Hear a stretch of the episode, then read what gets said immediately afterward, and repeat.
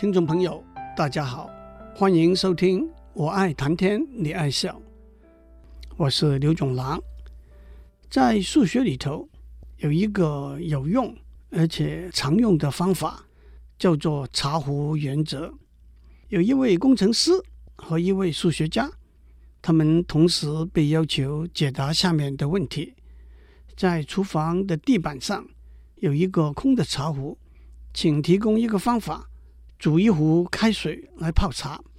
工程师回答说：“把茶壶提起来，打开水龙头，装满水，把茶壶放在炉子上，点燃炉火，静待水被烧开。”数学家说：“我的方法也一样。”接下来，他们被要求解决另外一个问题：炉子上放着一个茶壶，里头装满了水。请提供一个方法，煮一壶开水来泡茶。工程师回答说：“点燃炉火，静待水被烧开。”数学家说：“把茶壶从炉子上提起来，把里头的水都倒掉，把空的茶壶放在厨房的地板上。那我们就把这道问题化成前面一道已经知道怎样解决的问题了。这虽然是一个笑话。”但是，把一道要解决的问题化成一道已经知道怎样解决的问题，就是在数学里头、科学里头，甚至生活里头有用而且常用的方法。这就是茶壶原则。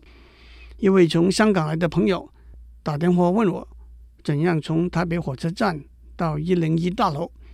我详细的一步一步给他说了：坐捷运、转公车、再走路。果然一切顺利。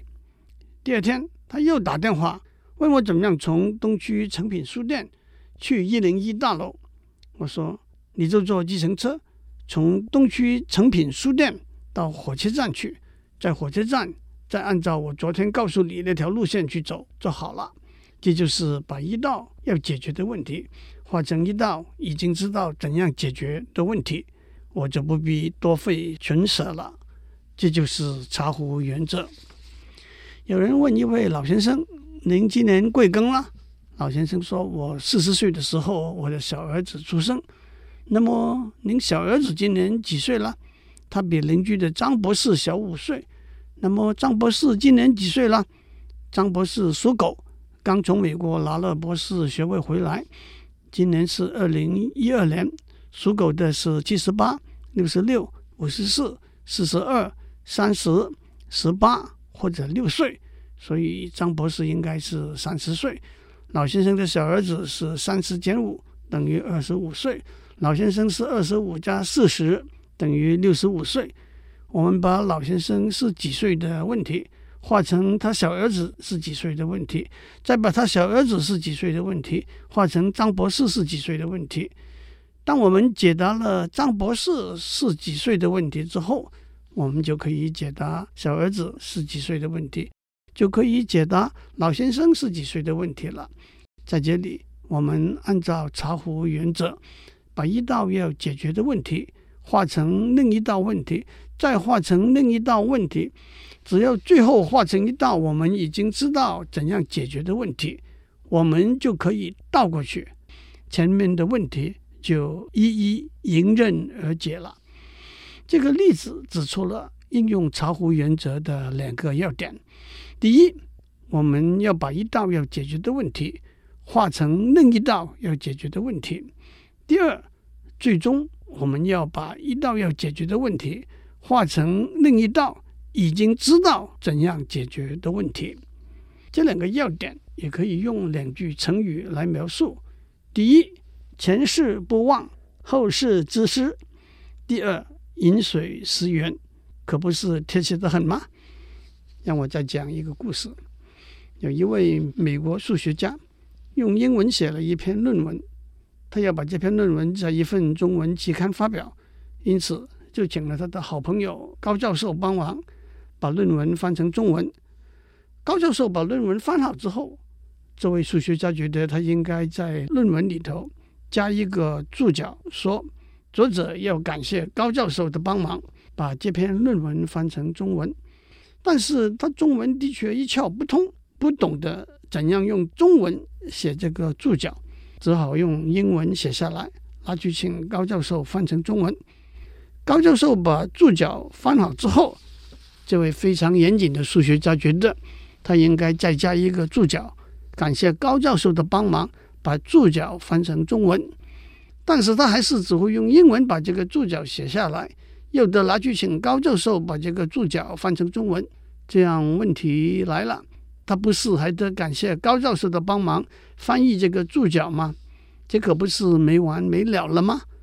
但是我们的数学家对查无原则懂得很透彻，他先请高教授翻了，作者要感谢高教授的帮忙，把这篇论文翻成中文这句话，再翻了，作者要感谢高教授的帮忙，把上面的注脚翻成中文这句话，然后再把这句话抄一次，作者要感谢高教授的帮忙，把上面的注脚翻成中文，那就把他要表达感谢之意。完全表达了。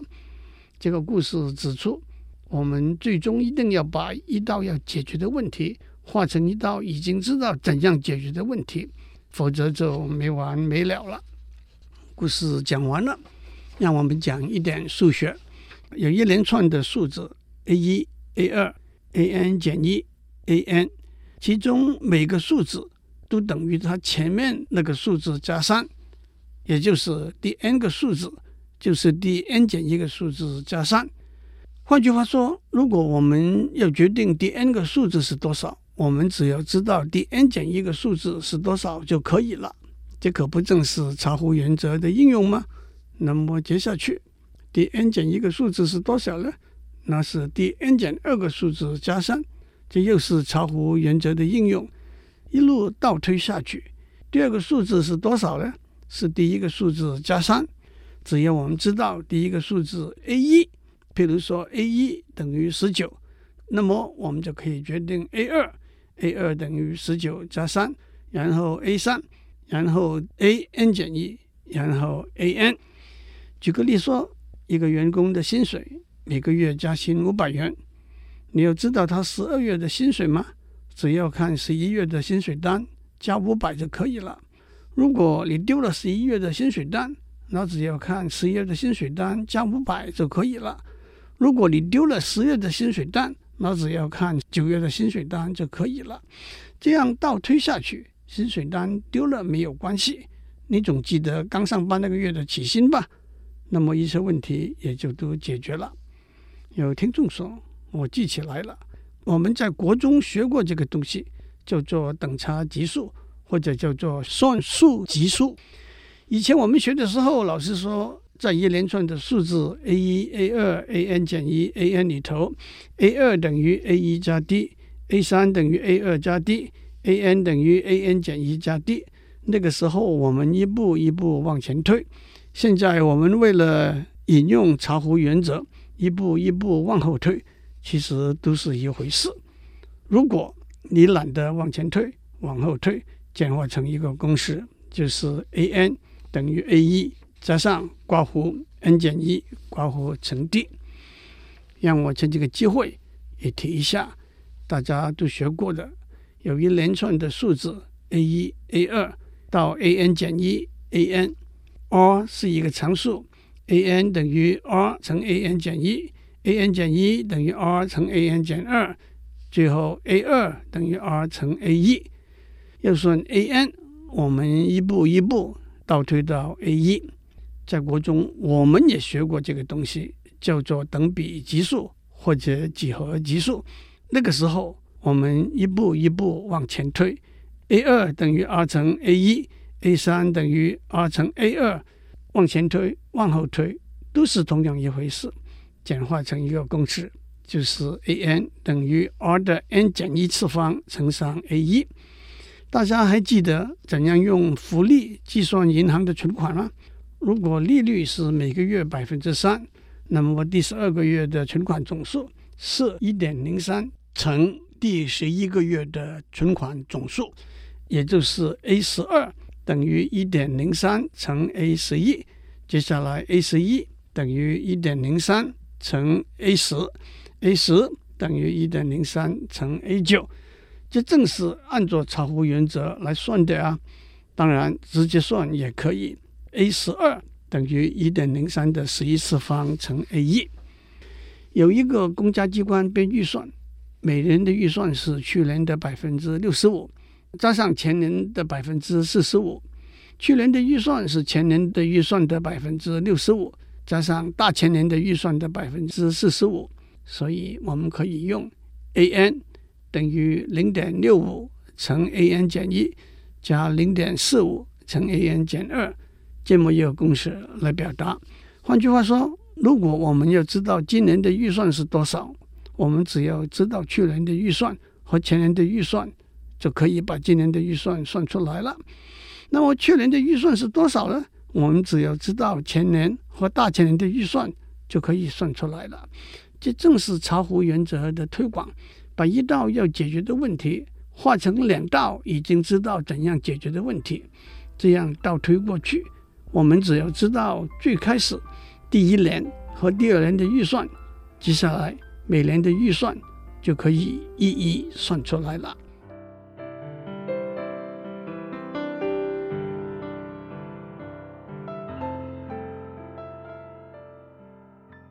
让我再举一个例子，讲一道数学上古老有名的题目：一对初出生的兔子，经过一个月之后就发育成熟了。发育成熟的兔子每个月会生一对兔子，源源不绝。请问，经过 n 个月有多少对兔子？让我们从头开始算。第一个月有一对出生的兔子，第二个月这对出生的兔子。发育成熟了，第三个月，上个月发育成熟的兔子生下来一对兔子，因此一共有两对兔子。第四个月，上个月成熟了一对兔子，生下来一对兔子，原来出生的对兔子发育成熟了，因此总共有三对兔子。第五个月，上个月有两对成熟的兔子，它们各生下一对兔子，加上上个月出生的对兔子。一共有五对兔子，那么第六、第七、第八个月呢？让我们直接算算，第 n 个月有多少对兔子？第 n 减一个月的兔子里头，有些是出生的，有些是发育成熟的。每对发育成熟的会生一对兔子，因此第 n 个月的兔子的数目等于第 n 减一个月的兔子的总数加上。第 n 减一个月里头发育成熟的兔子的总数，那么在第 n 减一个月里头成熟的兔子的总数是多少呢？那可不正是第 n 减二个月里头兔子的总数吗？因此，我们有一个方程式：a n 等于 a n 减一加 a n 减二。换句话说，第 n 个月兔子的总数等于第 n 减一个月兔子的总数。加上第 n 减二个月兔子的总数，这可不又是茶壶原则的应用吗？我们只要知道第 n 减一个月和第 n 减二个月里头兔子的总数，就可以算出来第 n 个月兔子的总数了。这么一来，我们就知道，我们既可以一步一步往后推，也可以一步一步往前推。从第一个月有一对兔子。第二个月也有一对兔子开始，那么一加一等于二，一加二等于三，二加三等于五，三加五等于八，就可以一路算下去了。一、一、二、三、五、八、十三、二十一、三十四，这一连串的数字叫做斐波那契数列 （Fibonacci sequence），它有很多很有趣的数学性质。假如您不要一步一步往前推或者往后推，也有一个公式：a n 等于一被根号五除乘括弧一加根号五被二除括弧的 n 次方减一被根号五除括弧一减根号五被二除括弧的 n 次方。让我再讲一个有趣的例子：有十个人在大海上被海盗抓上贼船。海盗的头子说：“十个人里头，只有一个人能够存活。那么谁可以存活呢？”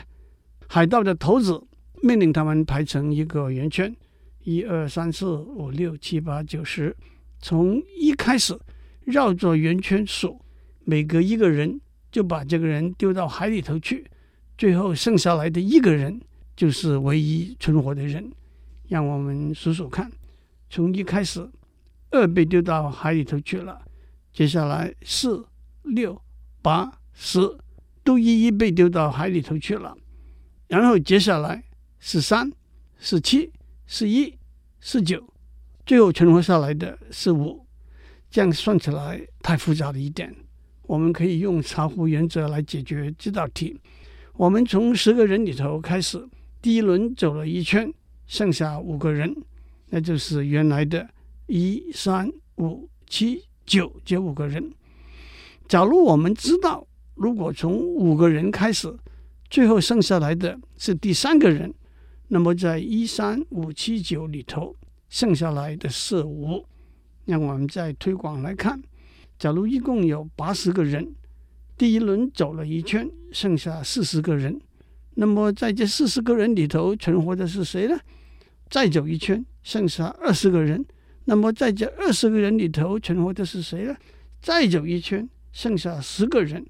我们知道存活的是第五个人，但是这十个人。是原来的一、九、十七、二十五、三十三、四十一、四十九、五十七、六十五、七十三这十个人，所以这十个人里头的第五个人是原来八十个人里头的第三十三个人，他就是唯一存活的人。这个观念明白了，数学的细节我就不一一多讲了。让我再讲一个例子。有六十四个学生，我们要按照他们的身高排成一列。我们唯一可以做的动作，就是比较两个人的身高，决定哪个高哪个矮。我们可以这样做：我们先把三十二个人按照身高排成一列，叫做 A；要把另外三十二个人按照身高排成一列，叫做 B。把 A 里头最高那个人和 B 里头最高那个人比较一下，让高那个人出列，因为他正是六十四个人里头最高那个了。接着在剩下来的 A 和 B 里头，让最高那个人出列，因为他是在剩下来的人里头最高的了。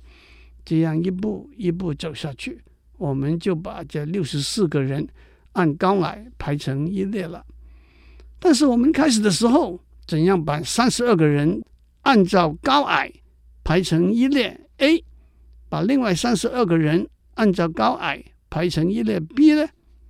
我们可以把三十二个人分成十六个人，十六个人再分别把他们按照高矮排成两列，然后按照上面的方法，把这两列按高矮排列的十六个人合并成三十二个人。按高矮排列的一列，但是那又怎样把十六个人按照高矮排成一列呢？我们先把这十六个人分成八个人，八个人分别按高矮排列。这一来大家就明白了，连续的应用茶壶原则。最后的问题是两个人怎样按高矮排成一列，那就是易如反掌了。讲到这里。相信大家对数学里头的茶壶原则有了相当的理解和领悟。可是文学家也不让数学家专美于前，在文学修辞里头，两个句子上一句结尾的几个字，用来作为下一句开始的几个字，叫做顶针格。例如大家都熟悉的《木兰辞》里头有“军书十二卷，卷卷有爷名”。是顶针格的例子。归来见天子，天子坐明堂。出门看伙伴，伙伴皆惊惶，也都是顶针格的例子。林语堂先生说过：“宅中有园，园中有屋，屋中有院，院中有树，树上见天，天中有月，不亦快哉？”又是一个例子。顶针格的句子具有桥梁、和谐、紧凑、趣味四个特色，可以说是文学里头的茶壶原则。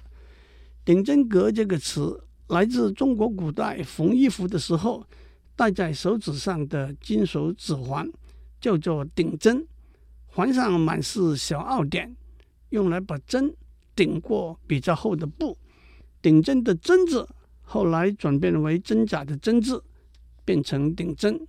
顶针格的句子也叫做流水句或者钩句。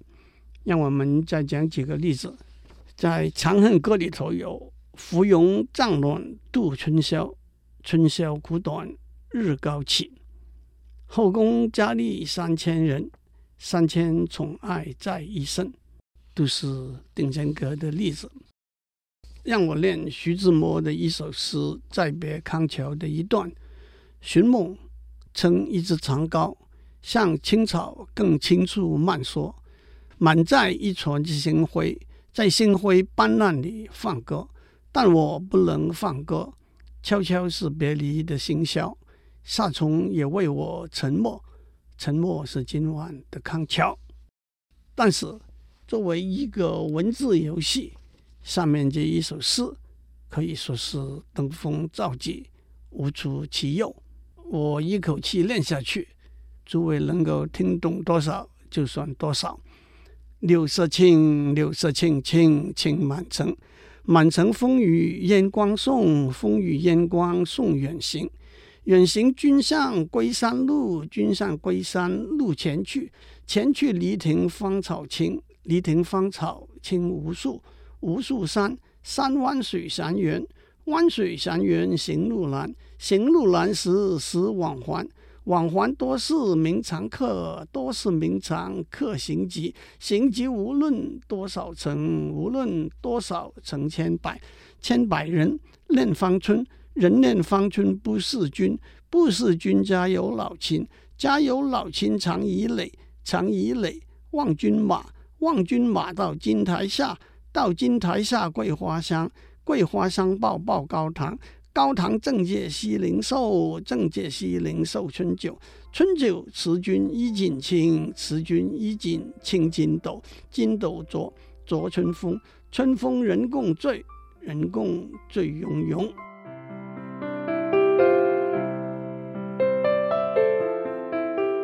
以上内容由台达电子文教基金会赞助播出。